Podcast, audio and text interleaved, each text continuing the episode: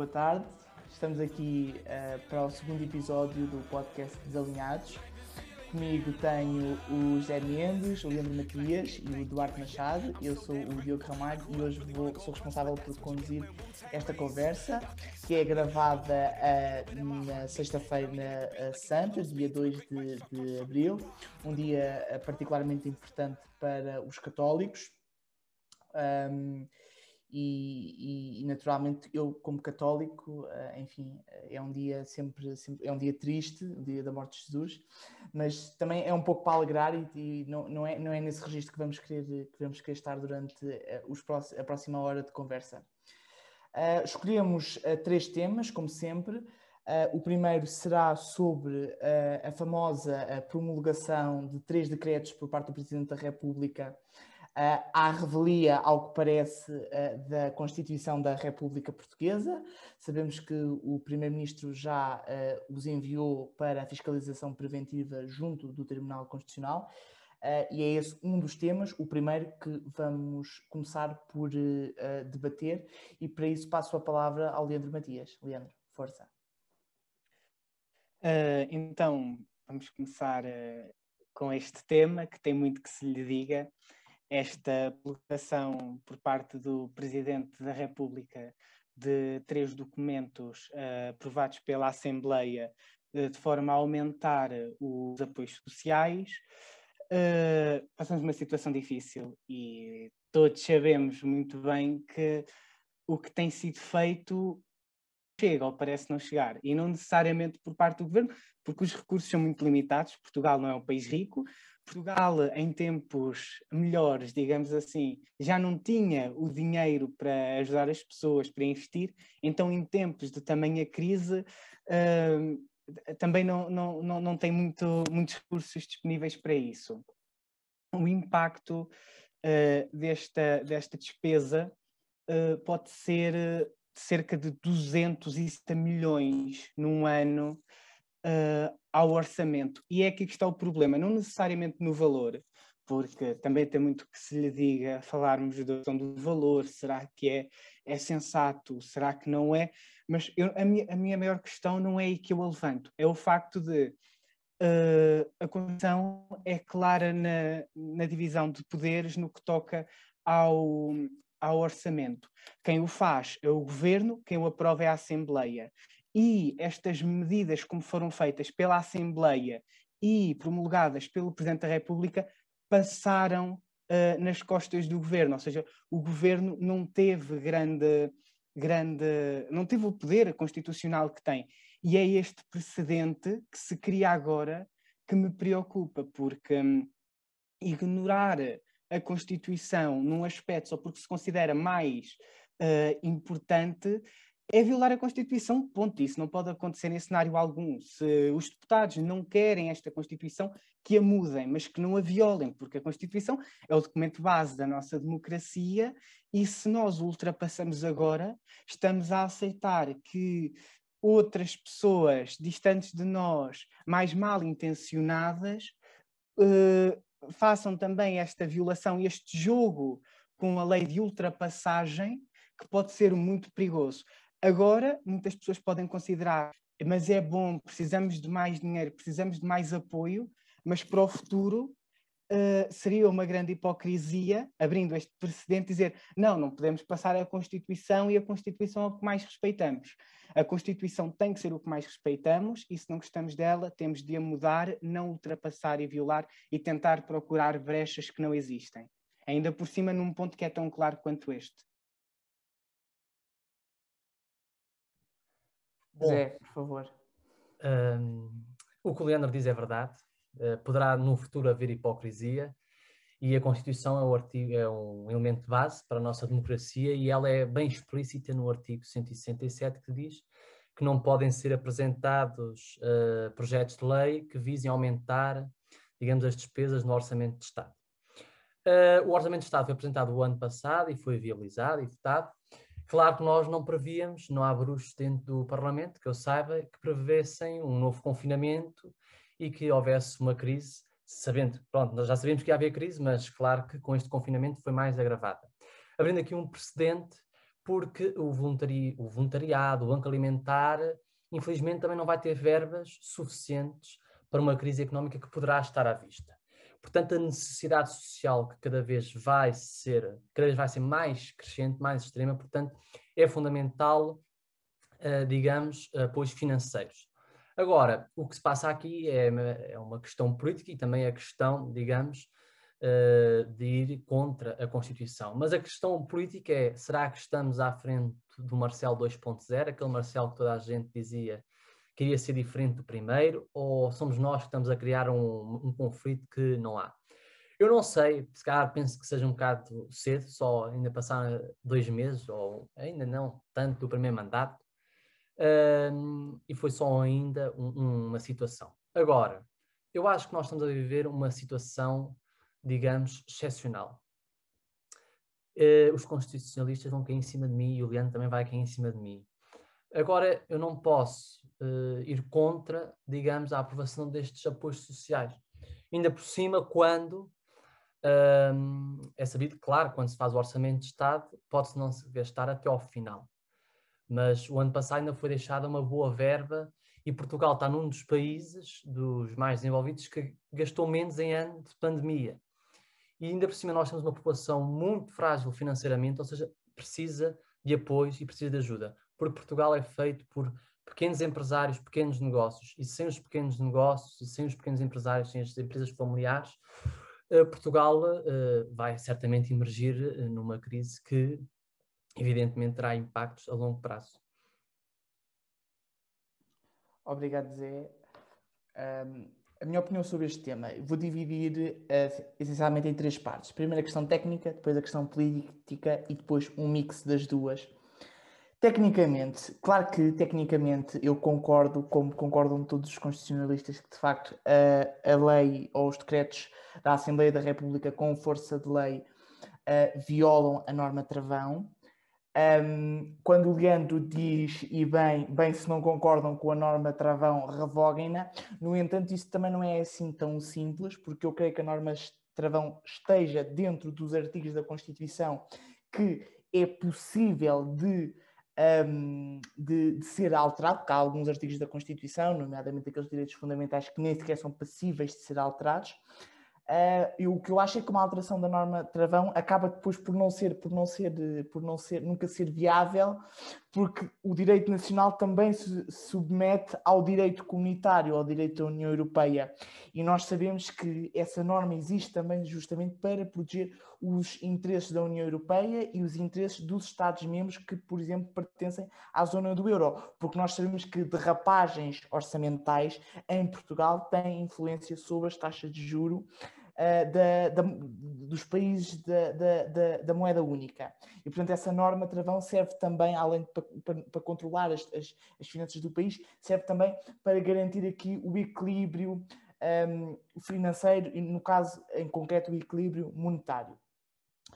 Um, ehm, o erro, para mim, antes do Presidente da República, da promulgação, vem de trás, vem da própria Assembleia da República, vem do próprio órgão, mesa da Assembleia da República, que é responsável por aceitar ou não, porque o Presidente da República pode, não é vetar, mas o Presidente, desculpa, eh, o Presidente da Assembleia da República pode recusar determinado tipo de, de diplomas se, eh, com a, antes de serem aceitos, há sempre um relatório que um jurista faz sobre se a Assembleia da República tem competência para apreciar aquele tema.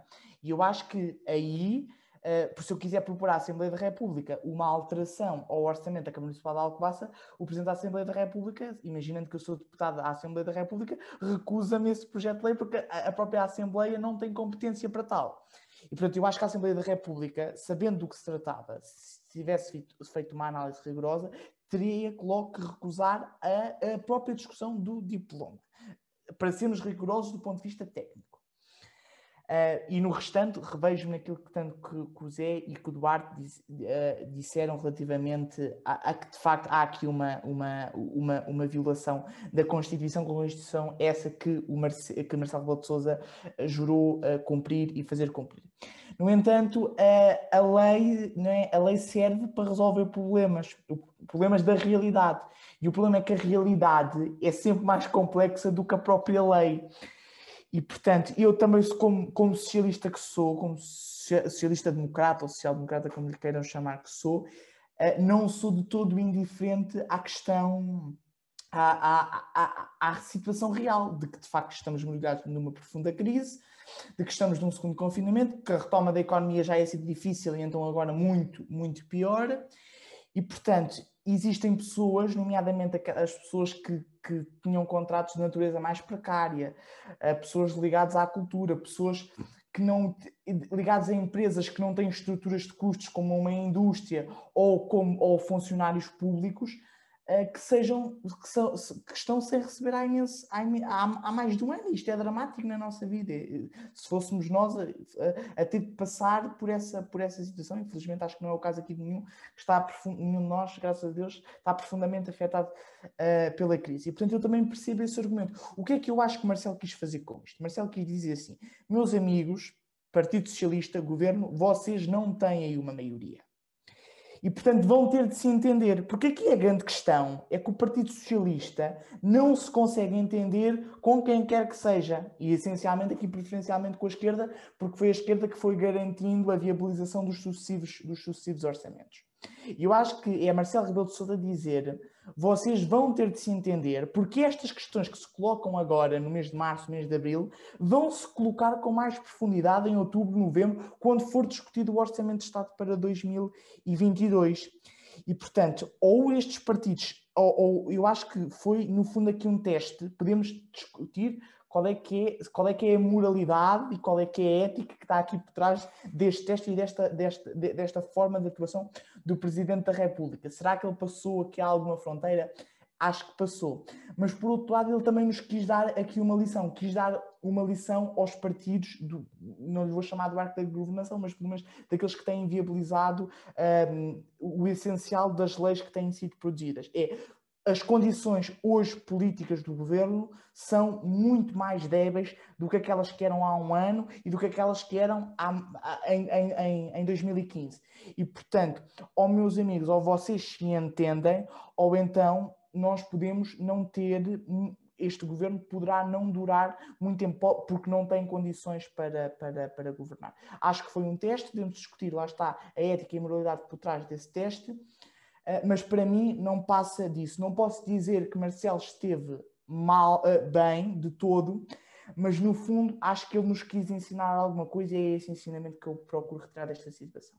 Bom, Ramalho, só aqui dizer uma coisa, se me permitires, e o governo tem esse conforto, digamos, não é só por. Uh, é também. Não é.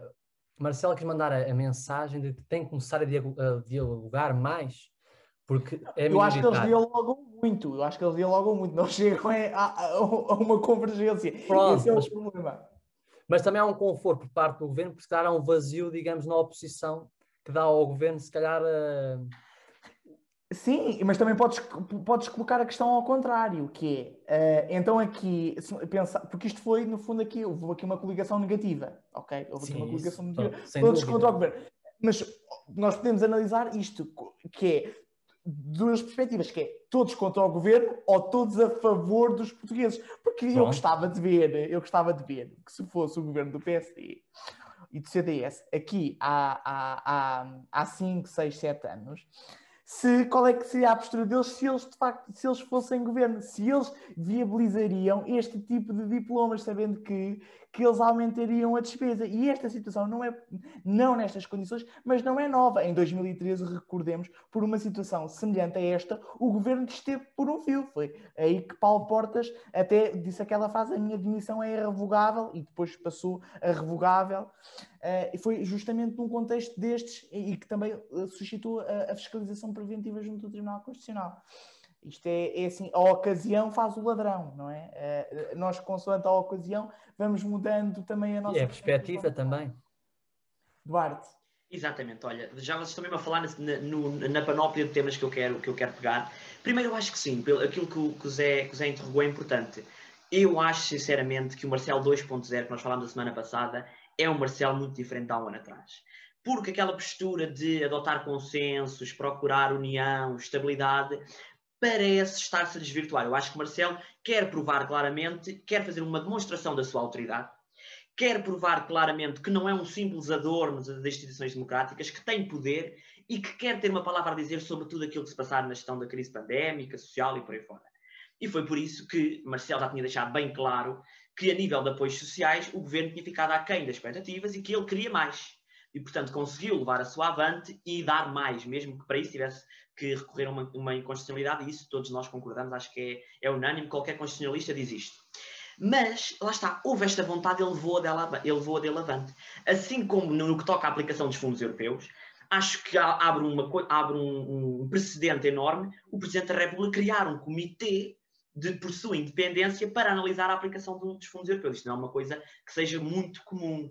Portanto, é claro que o Marcelo está aqui a tentar fazer uma prova de força com o governo. Não digo que haja uma má relação, não é isso que quero dizer de alguma forma, mas há aqui sim uma, uma, uma tentativa do Marcelo, porque ele sabe que, sim, ele não pode provocar uma crise política porque o seu mandato ficaria associado na história como o presidente que provocou uma crise política em cima de uma crise pandémica, económica e por aí fora, mas, por outro lado, ele também não quer que, o, que fique conhecido pelo presidente inativo que teve ali um canto e deixou o governo fazer o seu trabalho. Portanto, acho que ele quis provar isto.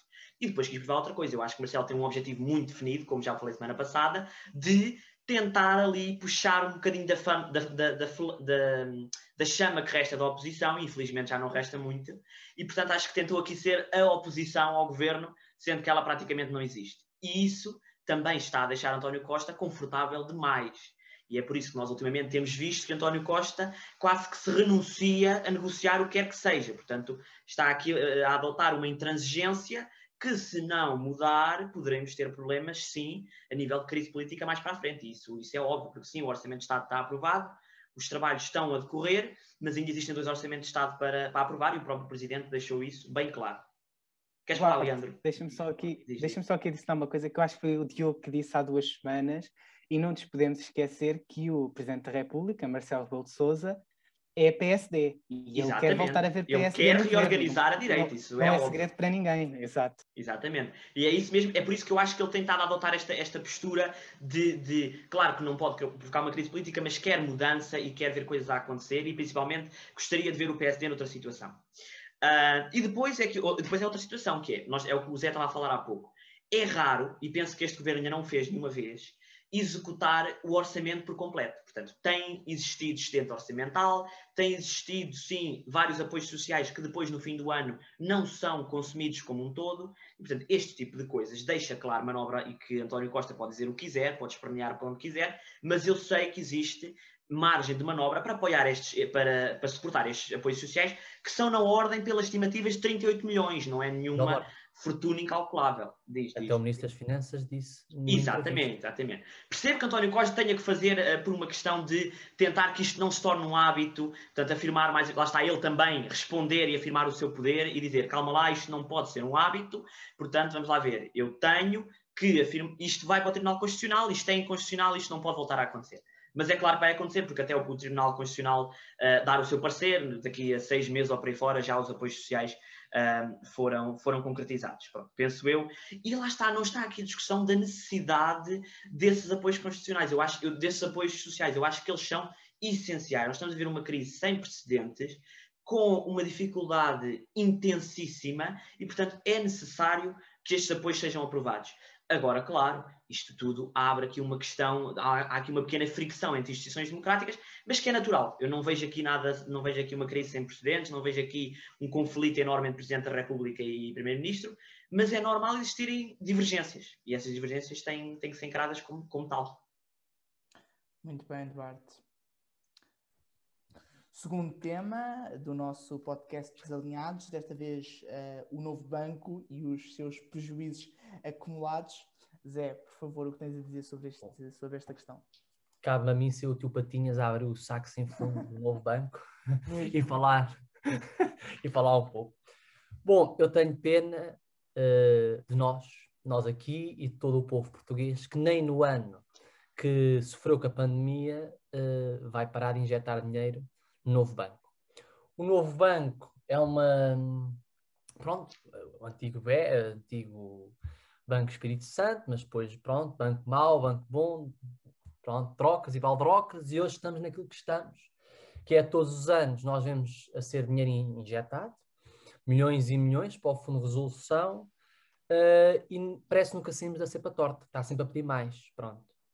E é o seguinte, um, nós podíamos estar a falar de um banco, pronto, podia estar mal financeiramente, a gente injetava um montantezinho financeiro e aquilo começava e vinhamos, estava a melhorar. A questão é que todos os anos aparece uma nova polémica. O ano passado foi a polémica dos imóveis, penso que estamos todos da venda de campos de golfe abaixo de preço, tudo assim, pronto, excepcionais negócios espetaculares, mesmo à portuguesa. Eu acho que nós temos que aprofundar bem o tema do novo banco e perceber, mas isto afinal, o que é que se passa aqui? Nós pomos dinheiro, pomos dinheiro, continua tudo mal, é só negócios fraudulentos e o povo português começa a ficar cansado de injetar dinheiro em companhias, em empresas e em tudo mais, que depois é dinheiro gasto, porque não é investimento, é que se não fosse investimento trazia retorno para as pessoas, mas não. E ainda por cima mais, como estava a referir, num ano de pandemia em que se fala e que pessoas estão com falta de como nós falamos há pouco, dos apoios sociais, vamos gastar mais dinheiro. Os bancos, os outros bancos estão como estão, estão a, a pronto, moratórias, agora acabaram as moratórias, vamos ver como é que vai ser pós-moratórias, como é que as famílias vão aguentar, mas também os bancos mais moratórios também não sei bem como é que iria ser. Estes bancos, nós estamos a falar de bancos, falar agora um bocadinho aqui da, da parte do, dos bancos. Os bancos ainda não estavam totalmente recuperados da crise de 2011, 2014. Ainda estavam um pouco, um motor a, a funcionar e a vir ao de cima. E agora viram-se apanhados pela crise pandémica e hum, pronto, menos dinheiro, menos retorno e tudo mais. Isto é mau porque depois eh, é mau para o povo português, porque o povo português começa a pensar, então, mas é assim, eu pago impostos, pago impostos para uh, ter necessidades de saúde, digamos, adequadas, transportes públicos, apoios sociais, pronto, o, digamos, os serviços básicos. Mas começa a ver que o seu dinheiro começa a ser usado em outros sentidos. E o povo começa a ficar, mas que é isto? E todos os anos falamos do mesmo, voltamos a esta altura do ano e falamos em milhões de euros. Quantos milhões de euros é que vão ser necessários este ano injetar no novo banco? E andamos sempre nesta cepa torta. Nós temos agora é que, ok, vamos pegar no novo banco, vamos impedir que negócios fraudulentos, como temos vindo sempre a acompanhar todos os anos, acabem e vamos tentar prevenir situações como esta. Nós podemos pegar aqui num exemplo em que, a, a, por exemplo, a TAP, a TAP vai agora, foi, é agora o Estado é o maior acionista. Tudo indica que não é uma situação provisória. O Estado, digamos, eh, a tendência e, digamos, o objetivo é manter-se, digamos, maioritário nas ações e não, digamos, injetar capital e a médio prazo sair e privatizar novamente a TAP. Não. Nós temos que garantir é que a TAP também agora, ou outros negócios, como a TAP, não seja um novo banco. Porque também já, já ouvimos falar que orçamento retificativo, mais dinheirinho para a TAP. E então é só assim negócios. Sai milhões para ali, sai milhões para aqui e Portugal afunda, afunda cada vez mais. Portanto, eu acho que é o seguinte, só para concluir muito rápido, também não está mais para dizer, é tentar evitar situações como o novo banco, mas em bancos, mas também em outras empresas públicas, e também prevenir, fazer remodelações, o que for necessário, mas uma direção que continuo com negócios dos imóveis, que é um exemplo que eu dei há pouco, uh, e é o exemplo mais fresco que nós temos, mas existem mais, tem que ser investigado e pronto, não vou falar de gastos de tradução, de auditorias e tudo mais que ainda começa-se a ver aí.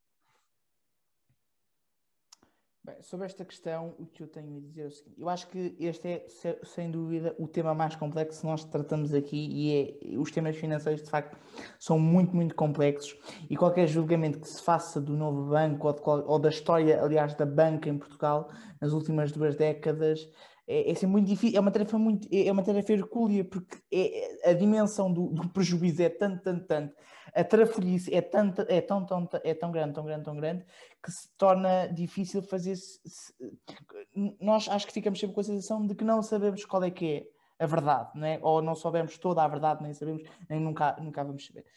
Relativamente aqui ao novo banco, eu discordo aqui do, do, do Zé num aspecto. Um, quando ele estava-se estava a referir à situação do, do, do negócio dos imóveis, que foi notícia no, em julho do ano passado. Eu não, eu não acho que aqui na história do novo banco, da parte mesmo do novo banco, não, da ligada ao, ao, ao Banco Espírito Santo, acho, não, não, consigo, não, não, não consigo afirmar que, que, que houvesse aqui negócios que, que foram além da lei, que violaram. O que eu acho é que há aqui um problema de qualidade também da gestão. Porque relativamente aos, ao, ao negócio dos imóveis, aquilo que foi apontado é que os gestores do Novo Banco, que é a administração aqui do António Ramalho, mas também as, as que lhe antecederam, do Eduardo Stock da Cunha e do, do professor Vitor Bento, eram sobretudo gestores virados para a tradicional banca comercial, a banca de recebe depósitos, com sete créditos. Ao passo que o Banco Espírito Santo que o, o, novo banco que recebeu os ativos positivos, digamos assim, aqueles que não eram tóxicos, do antigo Banco Espírito Santo, recebeu também muitos imóveis, no caso.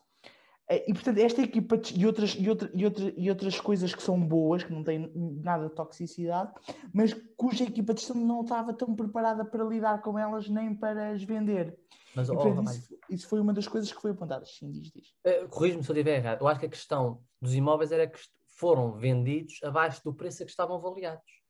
É verdade, mas também é verdade que os compradores, a, a própria divulgação do negócio, houve, houve, falhas apontadas à equipa de gestão na, na gestão do dossiê, não fa, falhas, falhas. E atenção, não é só os imóveis, inclusive a, as seguradoras, as empresas que o novo banco tem vendido tudo abaixo do preço de mercado, não é? Pois é, é uma história. Uh, para mim, depois, aqui a questão também é da administração. Portanto, o banco uh, uh, foi o acionista do banco até 2016, 2017, não sei precisar, foi o Fundo de Resolução, que é a tal entidade pública, que não é o Estado, mas que é uma entidade pública que é financiada quer pelo Estado, diretamente por fundos do Orçamento de Estado, quer por contribuições que todo que o sistema todo, portanto, o conjunto dos outros bancos lá põe. Um, e depois, em 2017, creio, 75% do capital foi vendido a um fundo americano, a Lone Star, sendo que o Estado, no caso o Fundo de Resolução, ficou com os restantes 25%.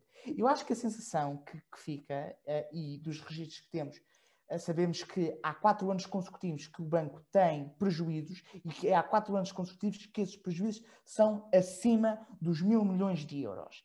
E, portanto, a sensação que se fica é que quando as coisas correm uh, mal, quem paga é o Fundo de Resolução, que é como quem diz os contribuintes. Quando as coisas eh, correm bem, é são sempre o privado, no caso a Lone Star, que é beneficiada, porque recorde-se, a administração pagou, uh, pagaram-se no último ano 2,3 milhões de euros em prémios à administração e a cargos de desfia superior do banco. E, portanto, um banco que passa pelas dificuldades que tem os prejuízos que, é, que, que são conhecidos de todos.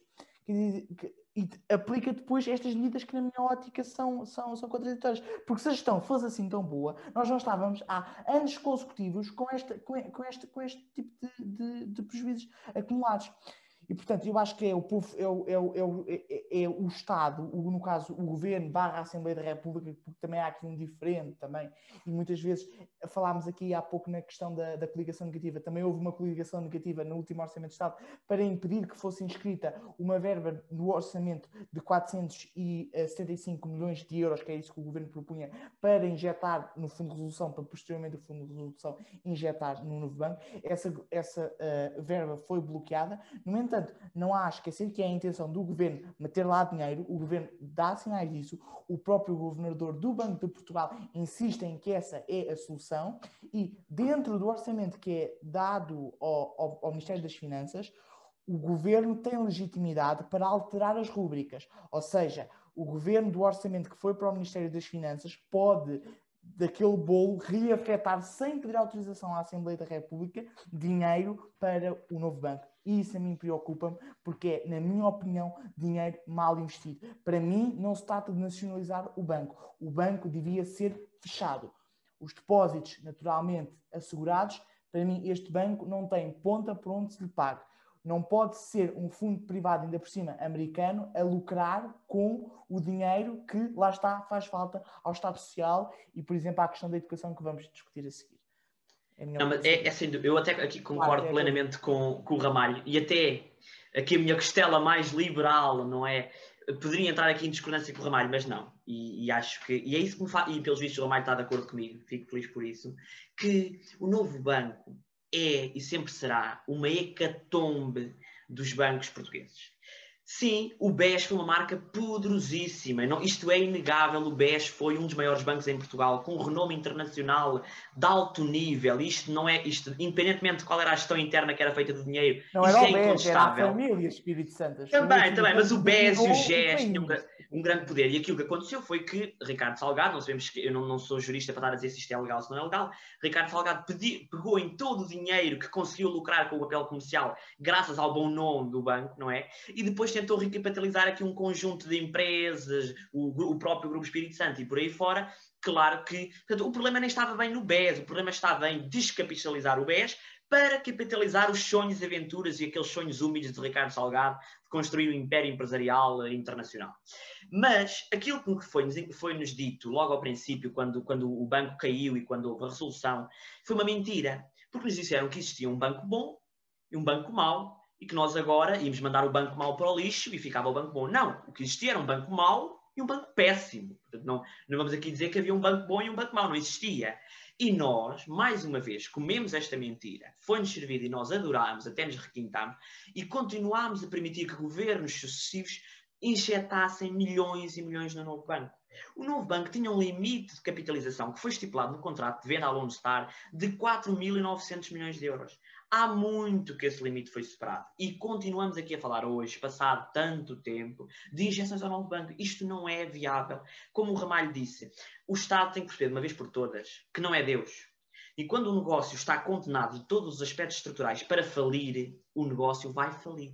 Ainda mais se estiver na mão do Estado, porque o negócio na mão do Estado na maioria das vezes, eu, claro que isto não é, não é aplicável sempre, mas na maioria das vezes perde competitividade, acomoda-se, encosta-se, porque tem ali um acionista que não é um, um, acionista privado, porque um acionista privado, a partir do momento em que, tem, em que tem prejuízo, faz o possível e o impossível para se descartar do negócio e para fechar as portas, enquanto o Estado já todos sabemos que está na hora, que, que, é sempre, há aqui uma tendência de sustentar, independentemente dos prejuízos, dos desastres financeiros, da gestão ruinosa, há aqui uma tendência para sustentar tudo e mais alguma coisa e tudo é tolerável. Mas não, infelizmente tudo não é tolerável. Então eu espero, sinceramente, que António Costa e todos os primeiros-ministros que se seguem repensem a situação do novo banco e criem um novo contexto para a banca em Portugal. É certo que a banca em Portugal está afetada, mas prolongar o legado do novo banco é só prolongar o, a crise bancária. Porque todo, a maior parte dos, bancos, dos grandes bancos portugueses estão a ter lucros neste ano porque não foi um ano assim tão mau para a banca, e o novo banco registrou prejuízos na ordem dos 1.329 milhões em 2020. E para lá caminha 2021. Portanto, isto não é sustentável. Espero, claro que a nossa conversa aqui pouco terá impacto, de certeza, mas se tiver, eu espero que alguém nos ouça e que faça alguma coisa por isto, finalmente. Leandro, para terminar. Eh, quanto à questão do, do novo banco, eu penso que foi uma questão muito política, muito politizada desde o início, uh, quer de, de, caça a estes ou àqueles, ou suportar um, um, um, um poço que fomos para lá mandando dinheiro, uh, beneficiando estes e aqueles e prejudicando sempre em última instância a população portuguesa, porque eu não digo que qualquer tentativa de salvar o banco fosse necessariamente má partida, mas passado este tempo todo, passados todos aqueles milhares de milhões que lá foram postos, uh, eu acho que já chegámos a um ponto em que não há muito por onde se lhe pegue. E eu acho que assim, eu entendo, eu entendo e sei para que é que servem as comissões parlamentares que se debruçam sobre isto, até porque é uma tentativa de, num contexto político, trazer alguma técnica, digamos assim, mas eu penso que esta resolução já há muito tempo deveria, deveria ter sido entregue à técnica e à política, que foi aquilo que assistimos. Um, em ciência política, nós estudamos um efeito que é o efeito de todos, ainda por cima com as reais, todos pensarem que podem comentar tudo e todos podem ser políticos. É um bocado aquilo que acabamos por fazer aqui, eu sei, e, enfim, hipocrisia, mas um, aquilo que eu quero dizer é que uh, falta uh, esses estudos uh, e que não são apenas os relatórios do banco, que isso não é tudo. Quando eu falo de estudos, eu falo do quê? Do impacto em termos de empregos, os custos que teria para o Estado Social, de abarcar muita daquela lente, até porque toda a gente que saísse do, de lá não, não seriam pobres coitados. Há gestores. Oh, Leandro, deixa-me só, deixa só acrescentar uma coisa. É, é isso mesmo que está a dizer: é que o problema maior é que ainda por cima o Estado possui o banco, mas não há transparência total da gestão que está a ser feita do banco. Isso ainda é mais frustrante. O, o, o Estado, o nosso Estado fez uma coisa que foi um contrato completamente. Se, se aquele contrato fosse feito por uma pessoa, nós íamos a um tribunal e o, e o, e o contrato era desfeito por ser abusivo, mesmo eu tendo aceito aquele contrato uh, de forma livre. Porquê? Porque o Estado partilha, partilha, não, o Estado dá os benefícios e fica com todos os prejuízos. Foi isso que aconteceu. E num cenário como o nosso, por exemplo, se eu fizer um contrato desse e for a tribunal, mesmo assinando por minha livre vontade, é fácil eu reverter esse contrato. E deveria haver mecanismos, mesmo internacionais, para assegurar este respeito e estes contratos, porque uh, vamos supor que há um contrato que é feito num governo completamente ruinoso, um governo que se comprova que, que serve as elites, etc., etc., deveria haver algum um, algum suporte internacional ou mesmo europeu, no nosso contexto, que nos a, que ajudasse a, res, a, reverter estas situações. E este claramente foi um contrato abusivo para o Estado português e em qualquer instância para as pessoas que andam a pagar isto. E eu, eu acho que aquilo que o Deus está a dizer é muito, muito importante. A necessidade que o nosso Estado Social tem disso. Provou-se agora a questão do SNS, a questão das escolas, uh, que nós iremos falar mais à frente, uh, precisam de muito investimento que está a ser, recursos que estão a ser muito mal alocados. E eu acho que, em última instância, este processo deveria ter sido passado para a mão da técnica um, e, e, talvez focar também grande parte dos acordos nos gestores, por exemplo, gestores que o seu salário ficava completamente dependente dos resultados do banco porque eu acho que o que não pode acontecer é um contrato que deixa os prejuízos ao público e beneficia ao privado, porque isso não é socialismo, isso não é liberalismo, isso é, não é conservadorismo, é simplesmente burrice. É, foi claramente um contrato com interesses por trás, porque para mim não se vende aquela ideia de que o importante era livrar-nos do banco, por isso é que fizemos um contrato tão bom, digamos assim.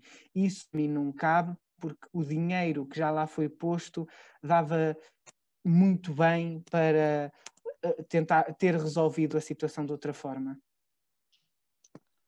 Só para rematar, quando uh, o exemplo do novo banco, caso não saibam, é estudado como um exemplo mau em muitas universidades americanas, se for à internet tem notícias disso, acho que está tudo dito. Uh, passando agora ao terceiro e último tema, uh, vamos discutir a educação um, foi na semana em que são revelados dados do Instituto de Avaliação Educativa que nos fazem uma radiografia um, do, do impacto nas aprendizagens uh, do confinamento, do ensino à distância. Uh, percebemos se houve ou não aqui regressão, já sabemos que sim, os dados demonstram-no. Uh, e para começar com este tema, convido o Duarte a falar, por favor. Olha, isto realmente é um dos temas que nos toca muito. Eu acho que todos nós somos um pouco interessados pela questão da, da educação, já tivemos a oportunidade de ter alguma relação com este tópico. E para mim, acho que há uma coisa que nós temos que conhecer e dar os parabéns ao governo, que foi não podendo abrir todas as escolas de uma vez, ter aberto as primárias e os infantários uh, primeiro, eu acho que foi essencial. Essencial porque, na, na, na altura, nesta altura é uma altura em que nós estamos a desenvolver-nos enquanto seres humanos e a componente de socialização é essencial. Enquanto nós conseguimos chegar aos nossos amigos, não fisicamente, mas por portais e por aí fora, e ter um, uma relação, naquela altura tão embrionária da nossa educação, eu acho que é essencial toda aquela componente de socialização, de convívio, para nos formarmos enquanto pessoas, enquanto seres humanos. E, portanto, aí é de louvar que tenha sido aberto, contra muitas vontades, é certo, mas era essencial que assim fosse, para que no futuro os nossos adultos do futuro não sejam prejudicados. Agora a questão é o resto, e portanto o resto do, do sistema de ensino continua sob fogo. Todos nós sabemos que o sistema de ensino uh, online, eu, eu, conheço alguns bons samaritanos que aí falam que este sistema até é muito bom, se calhar até vamos aproveitá-lo no futuro. Eu espero bem que não, eu espero que este ensino seja embrulhado no, no, no bonito presente e metido no lixo, porque sinceramente não há ponta onde se pega. Nós todos te, temos, temos a noção dos impactos que isto tem tido na educação de todos nós. E, e até nós, numa, na universidade, nós estamos a pagar um curso online, nós não podemos dizer que estamos a tirar uma licenciatura, nós estamos a pagar um curso online.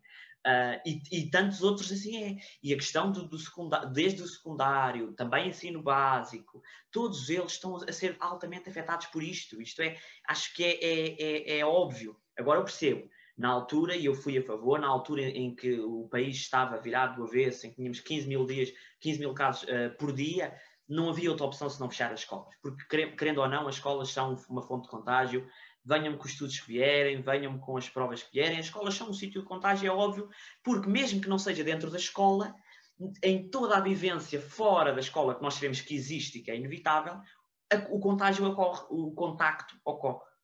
Uh, agora, a questão é que não estamos neste contexto, estamos num contexto de melhoria sucessiva e está na hora de abrir as escolas, é inevitável. Vamos começar agora pelo ensino básico, já no dia 5. Eh, eu fico muito feliz por isso. Eu espero que, que, os, que os, danos que, este, que este, todo este sistema de ensino tem provocado, espero que sejam reversíveis, porque eu tenho medo que não sejam. Tenho medo que haja toda uma componente. Eu nem digo tanto pelo conhecimento, porque alguns, nós, nós somos sinceros, alguns dos conhecimentos que nós aprendemos na escola são um pouco inúteis. Pronto, eu percebo isto. Agora, há aqui dois problemas. É o problema de continuação escolar, que é se os, os, alunos não tiverem certas bases, até que ponto depois a sua passagem de ano sucessiva fica condicionada, porque há essa possibilidade muito grande de termos aqui um conjunto de chumbos sucessivos de ano e de atraso na vida escolar daqueles alunos devido aos problemas que tiveram.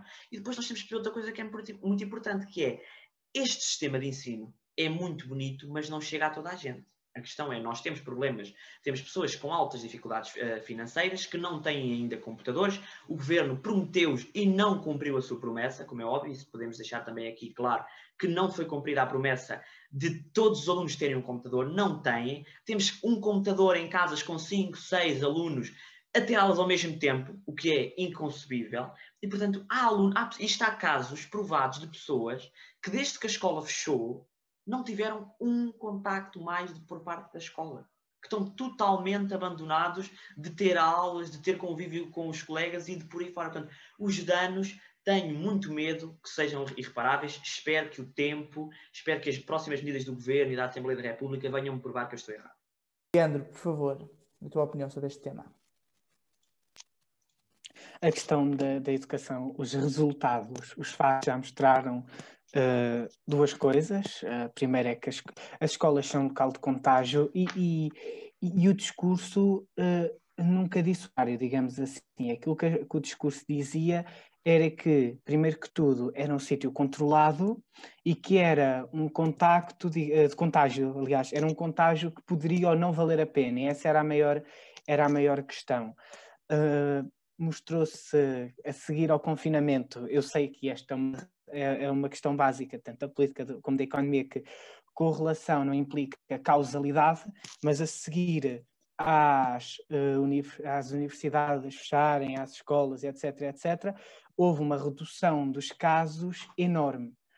Um, o, o, o, o, governo falhou ao não conseguir assegurar os computadores para todos, uh, muito pela falta de, de, estratégia, de plano, de não antever, de, de, resolver no momento em vez de pensar no futuro, porque este já, já, era algo que deveria estar a ser pensado desde o verão do, do ano passado, no mínimo, no mínimo.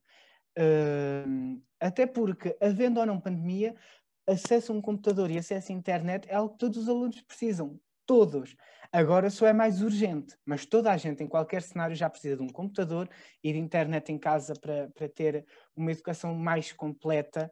Uh, e esta é uma das formas também de assegurar isto no futuro. E não é, ah, agora vamos ser vacinados, não temos que nos preocupar mais com isto. Não. Também para ajudar a colmatar um bocado um, estes prejuízos na educação, precisamos de, efetivamente garantir que, que o acesso a um computador à internet é algo básico para o, para o ensino para as mais diferentes camadas etárias e, e, e, de, e, para os diferentes ciclos de ensino.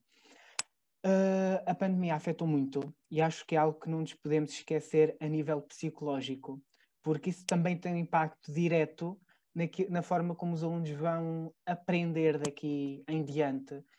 Uh, e as escolas vão ter que se preparar para isso, e quem tem que ter o primeiro interesse em resolver isso é o governo Uh, e esperemos que isso, que isso aconteça, porque a educação é a base de tudo, é a base da economia, é a base do social, é a base da política. Uh, portanto, temos que começar a resolver isto o quanto antes, porque os impactos são muito grandes e, como o Duarte disse, não se sabe até onde é que eles vão, não se sabe uh, qual o limite e em quanto tempo é que vamos começar a, a notar os verdadeiros impactos negativos disto. Uh, só que adicionar uma coisa, quanto ao lado positivo da, que isto pode ter na educação, não digo que não o tenha, mas não da forma que muitos vendem, como o Duarte disse. Este é o momento ideal para começarmos a repensar a forma o nosso sistema de ensino é e como está estruturado. O que não implica necessariamente mandar os alunos para casa, que isto é uma maravilha. Não. É só o momento de vamos uh, parar. Este foi um momento de grande crise. Uh, é o momento para olharmos para aquilo que podemos fazer e devemos mudar. Portanto, eu acho que pode ser bom nesse sentido, mas até agora não teve nada de bom. Muito bem. Sobre isto tenho a dizer o seguinte: uh, os resultados do relatório do IAF conhecidos esta semana dizem-nos, por exemplo, que mais de metade dos alunos do sexto ano de escolaridade não atinge o chamado patamar mínimo, patamar elementar, é esta expressão utilizada, de conhecimentos nos domínios das matemáticas, das ciências e da literatura. O que é demonstrativo, muito bem demonstrativo, do, do impacto da pandemia.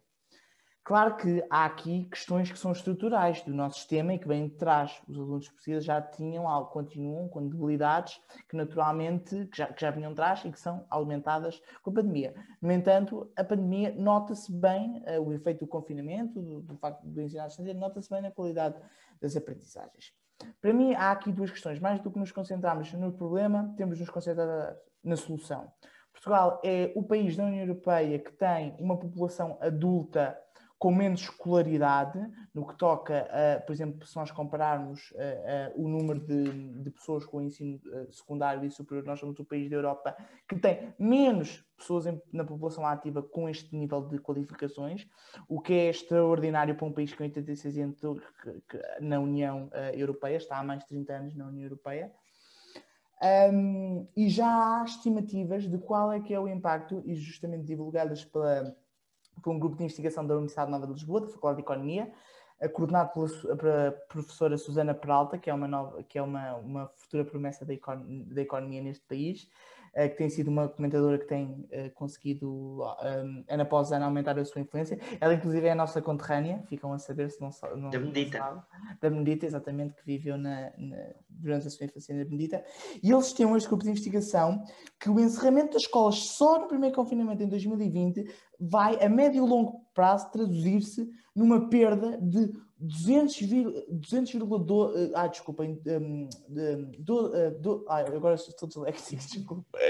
212 mil milhões de euros do PIB. O que quer dizer que a médio e longo prazo, só o, o, o, impacto do confinamento na educação, porque nós sabemos que a educação é uma variável muitíssimo importante no desenvolvimento sustentável, uh, sustentável na economia, ou seja, não sustentável do ponto de vista ambiental, mas sustentável no sentido que conseguimos manter taxas de crescimento minimamente aceitáveis quer dizer que é igual a que, no, a, a que nós, num ano, só o impacto do confinamento é igual a que nós, num ano, não, ninguém produzisse nada neste país. Portanto, são, são números absolutamente aglutinadores. Uh, e também que, o que equivale a uma média, a uma perda de, ao longo da vida de 3% do rendimento. Ao longo da vida, o que é muito. Nós falamos é o rendimento ao longo da vida, é, é rendimento acumulado de cada pessoa.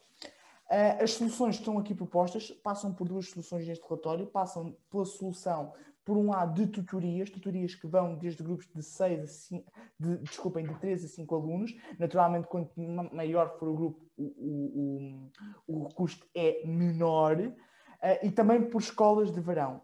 Eu acho que, e estimam, uh, já para, só para terem noção, isto mais ou menos no impacto de 700 milhões de euros este, este programa.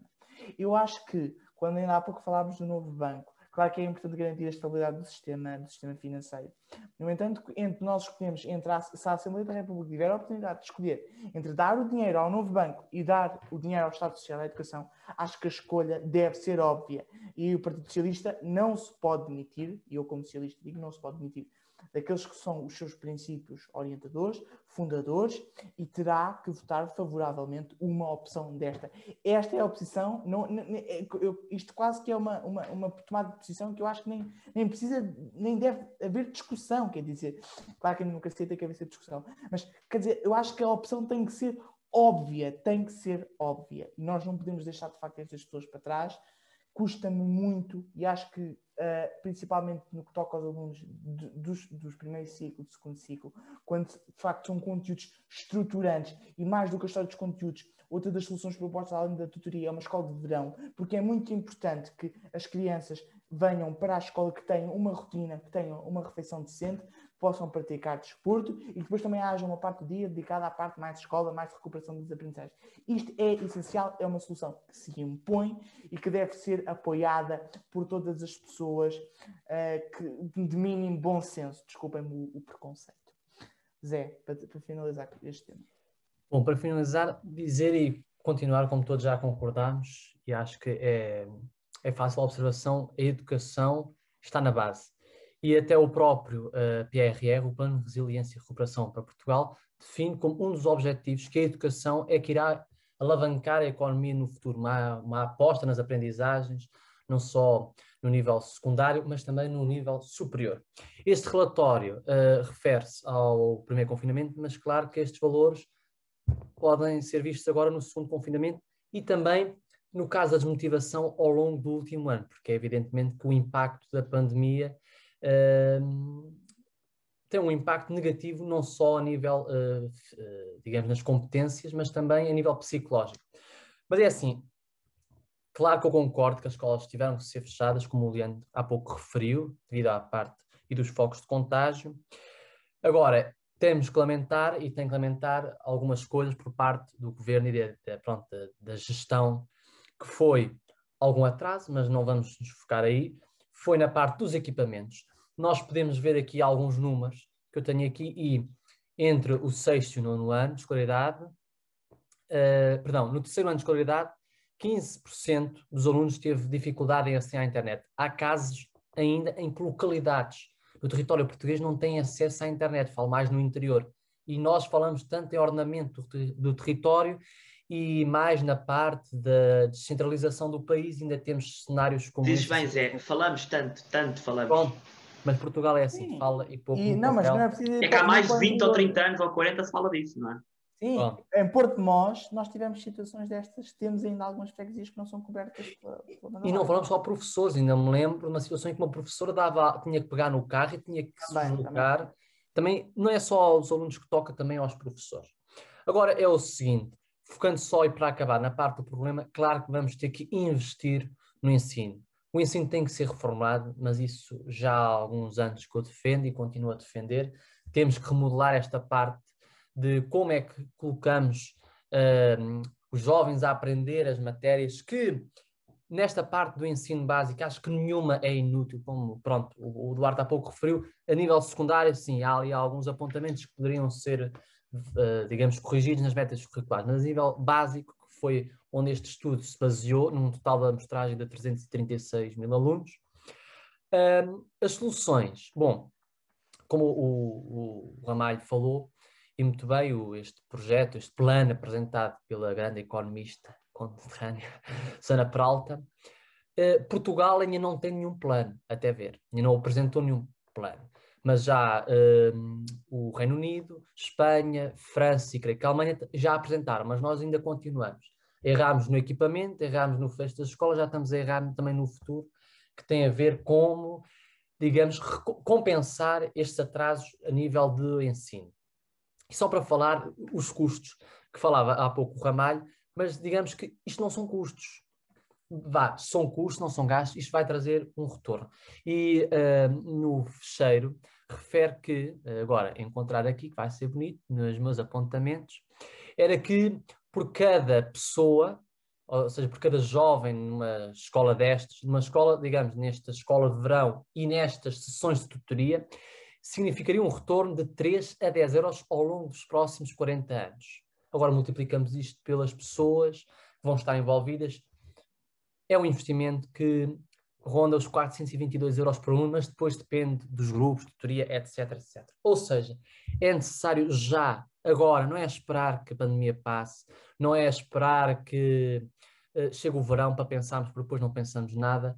Como é que vamos mudar este paradigma que uh, tem um impacto muito negativo, não a, a, a, curto prazo sim, mas a longo prazo. Porque o Ramalho referia há pouco, o sexto ano uh, digamos, não alcançava os 50% de, digamos, de, pronto, de, já não me lembro. É Alunos que atingissem o, o, chamado mini, o mínimo alimentar, ou seja, mínimo Exato. alimentar de conhecimento. Há, 50, há mais de 50% que não chega ao limiar mínimo do, do, do mínimo. Pronto, do, do, das competências. Mas é que esta situação verifica-se também no nono ano.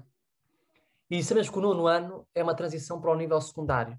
Isto é uma bola de neve, vai ter implicações futuras. Portanto, pronto, para finalizar, este plano foi desenhado uh, por uma economista e por várias outras entidades, não foi desenhado pelo nosso governo e não pensei, e não sei porquê, de que é que nós estamos à espera para começarmos a delinear o futuro na educação que é tão importante.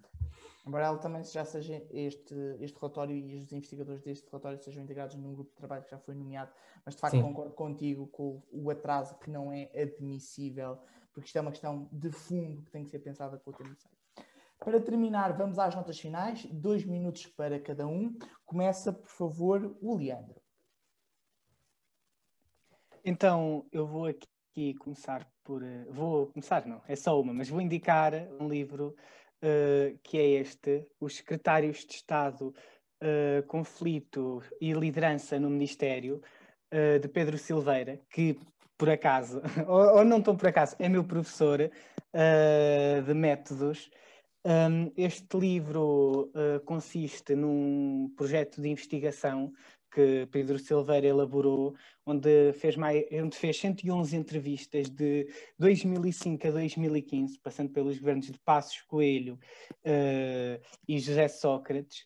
Uh, e acho que é bastante interessante porque muitas vezes nós não entendemos a dimensão uh, da máquina governamental, digamos assim, as funções de um secretário de Estado, ou muitas vezes não sabemos o que é um secretário de Estado ou se ele existe, e as conclusões que aqui são tiradas são bastante interessantes nesta relação entre o, o a quem é que obedeço ou o que é que eu tenho que fazer até à admissão do secretário de Estado, que há aqui casos de secretários de Estado que justificam o porquê da demissão e se é, e se por exemplo a liderança partilhada é ou não um fato, eu acho que este é verdadeiramente um projeto de investigação que, que vale o nosso tempo a ler e a deleitar-nos um bocado.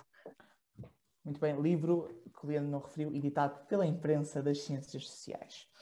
Um, Exatamente, da Universidade de Lisboa. Da Universidade de Lisboa. Zé, por favor, a tua nota. Bom, eu também vou apresentar um livro Uh, desenvolveu Portugal, Reflexões em Tempos de Pandemia, do professor Eduardo Catroga, Eduardo Catroga, vai, desde que eu também engasgo, um professor do ISEG, licenciado também em Finanças no ISEG, muito conhecido porque foi uh, Ministro das Finanças no tempo de Cavaco Silva. E depois também, uh, digamos, liderou as negociações com o governo socialista de Sócrates e também teve ali um papel como independente no governo de Passos Coelho. Bom, mas focando aqui no livro, este livro fala-nos sobre 15 reflexões nos três pilares, no pilar uh, de instituição política, económico, mas também social, para pensarmos como é que o país deve sair desta crise pandémica, desta crise social, mas também económica. O livro inicialmente fala-nos um pouco sobre a nossa história, uh, remonta desde os tempos, uh, digamos, depois do 25 de Abril, fala-nos um pouco das crises sucessivas que Portugal teve, parece que está no sangue, e fala-nos como é que nós devemos sair desta crise e, digamos, um, um, caminhar para os objetivos.